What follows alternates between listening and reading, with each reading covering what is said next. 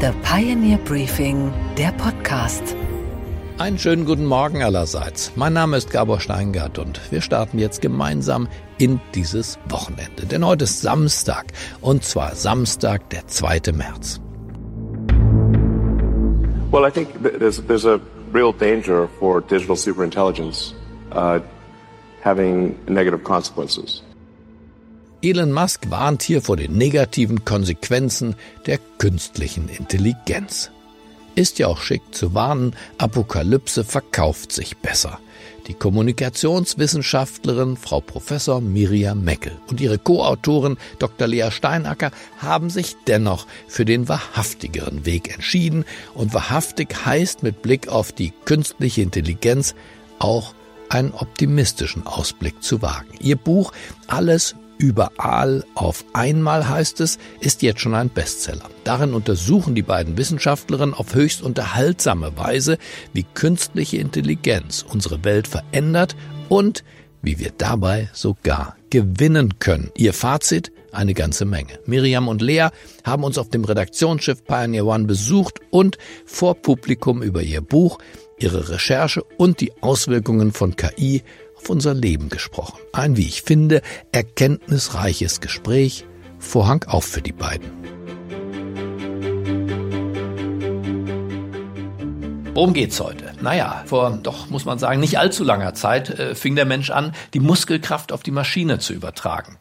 In der Menschheitsgeschichte ist das ein, ein Wimpernschlag her. Und jetzt sind wir in einem Second Machine Age dabei, nicht nur die Muskelkraft, sondern auch noch unsere Gehirnkraft zu übertragen auf Maschinen. Nun könnte man ja denken, die künstliche Intelligenz, gerade in diesen Tagen erleben wir, dass auch die menschliche Intelligenz noch nicht es zu ihrer vollen Blüte geschafft hat. Trotzdem, jetzt also die Übertragung von Denkvorgängen, von Logik, von Rationalität auf Maschinen. Und darüber wollen wir heute sprechen. Das ist die Premiere. Ein Buch wird vorgestellt. Und dazu begrüßen wir ganz herzlich die Ehrengäste des heutigen Abends, Professor Miriam Meckel und Dr. Lea Steinacker. Kommt zu mir. So.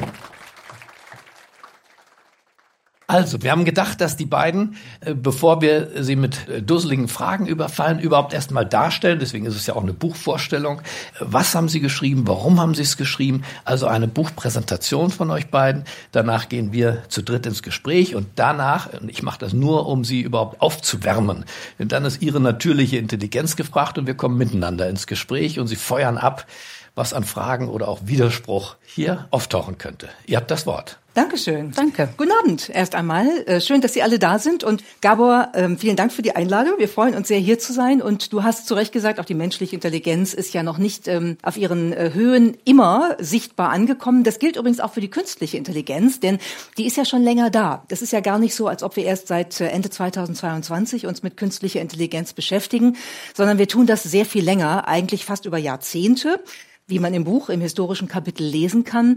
Und wir interagieren jeden Tag, wenn wir unser Smartphone unlocken mit Gesichtserkennungstechnologie, mit künstlicher Intelligenz.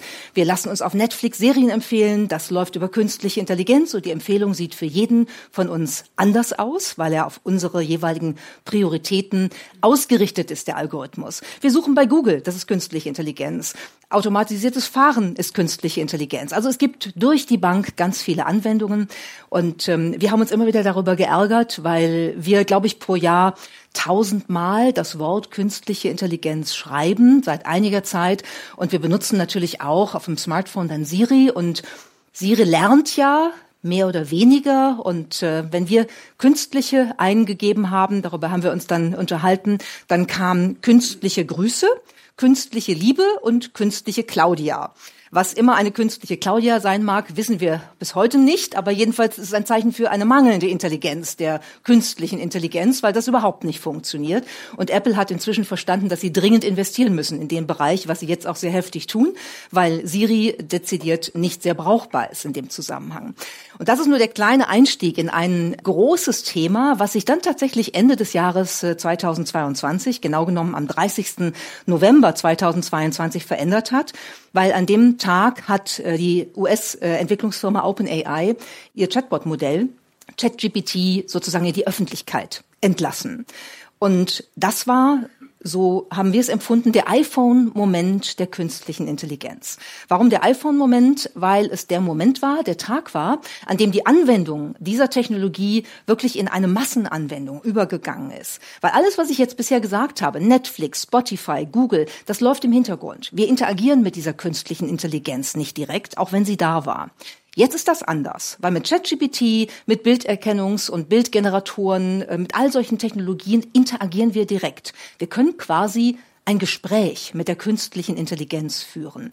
Und das ist etwas, was wirklich neu ist seit dem 30. November 2022, was wirklich eine Veränderung mit sich bringt. Wir sagen, das äh, verändert alles überall auf einmal, weil künstliche Intelligenz damit eine Allzwecktechnologie wird, die wir in allen Lebensbereichen anwenden werden und die tatsächlich unsere Art zu leben, Unternehmen zu führen, zu wirtschaften, zu kommunizieren, Politik zu machen, etc. etc. verändern wird.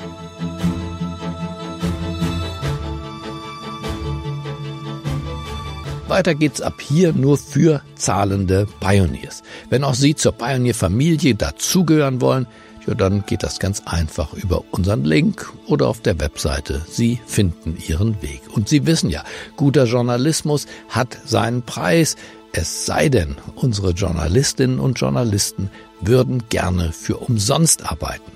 Bislang habe ich das Gefühl, das wollen sie nicht. Und vielleicht wollen sie das ja auch gar nicht. Kurz und gut, wir freuen uns auf Sie, werden Sie pionieren noch heute. Ich wünsche Ihnen ein schönes, ein heiteres Wochenende. Bleiben Sie mir gewogen, es grüßt Sie auf das Herzlichste. Ihr Gabor Steingart.